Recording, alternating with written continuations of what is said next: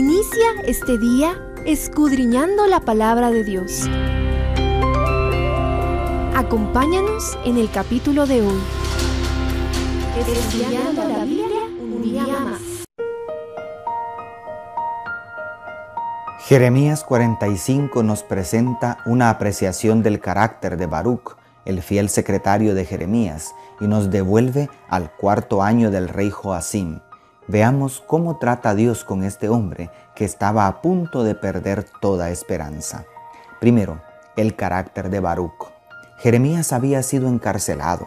El rey y sus consejeros no habían querido escuchar el mensaje, su ambición de ocupar un puesto importante cuando se cumplieran las profecías de la restauración de Israel se esfumaba. Sin embargo, el profeta y su Dios fueron capaces de simpatizar con la debilidad de aquel hombre y comprenderlo. El mensajero del Señor estaba en la cárcel totalmente aislado de su secretario, pero allí le llegó la palabra de Dios que revelaba la batalla espiritual que había en el corazón de Baruch. Así te ha dicho Jehová Dios de Israel, a ti Baruch. Tú dijiste, ay de mí ahora, porque ha añadido Jehová tristeza a mi dolor. Fatigado estoy de gemir y no he hallado descanso, declaran los versos 2 y 3. Al igual que los discípulos se desmoronaron al ver a su maestro colgado en una cruz y sus equivocadas expectativas de gloria terrenal fueron frustradas, así Baruch Así nosotros somos tentados a perder toda esperanza cuando apartamos nuestra vista de Jesús y miramos alrededor preguntándonos, ¿por qué prospera el impío? ¿Por qué las publicaciones morbosas reciben más likes? Pero Dios que conoce todos los rinconcitos de nuestra mente, sabe que lo que realmente queremos decir es, ¿por qué no me eligieron a mí? ¿Cuándo voy a tener la casa o el carro de mis sueños? En realidad, si no existiera egoísmo en nosotros, seríamos mucho más felices. Segundo, el carácter de Dios.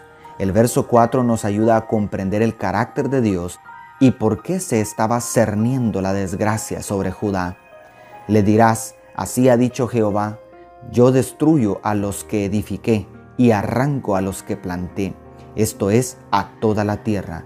El Creador tiene todo el derecho de hacer lo que se le plazca con su creación. Tristemente, era necesario que la vasija rota de Judá fuera quebrantada para poder hacer una nueva creación hermosa y perfecta. Cuando nuestros sentimientos nos traicionan, llevándonos a pensar que Dios se olvidó de nosotros porque no somos capaces de tolerar el dolor, es bueno recordar que en los momentos más oscuros es cuando más cerca está de nosotros nuestro Salvador. Muchas veces, en su infinita sabiduría, Él ve la necesidad de quebrantarnos para hacer de nosotros nuevas criaturas. Y tercero, el acertado consejo divino. ¿Y tú buscas para ti grandezas? No las busques, porque he aquí que yo traigo mal sobre todo ser viviente, ha dicho Jehová pero a ti te daré la vida por botín en cualquier lugar a donde vayas, declara el verso 5. Cuando el mundo está de cabeza, cuando el caos impera por todas partes, cuando vemos tanto dolor y muerte por todos lados, ¿tiene sentido quejarnos porque no nos dieron el primer lugar? Si gozamos de suficiente alimento, si tenemos un techo donde pernoctar, si Dios nos concede suficiente salud para trabajar, ¿Por qué seguimos quejándonos? Abre los ojos y mira. Son millones los que no tienen un pan para llevarse a la boca. Son miles los que no tienen dónde pasar la noche. El planeta entero se apresura hacia la destrucción. Regocíjate en tu Creador porque tú tienes la seguridad de su protección en medio de las siete plagas postreras. Alégrate en su presencia porque tu nombre está inscrito en el libro de la vida ¿Cómo es posible que nos amarguemos el día porque no hay wifi? Si tienes aliento de vida, tienes el potencial de ser feliz y hacer felices a quienes te rodean, aunque la tierra sea removida y se traspasen los montes al corazón del mar, como dice el Salmo 46. ¿Qué te parece si decides ser feliz hoy?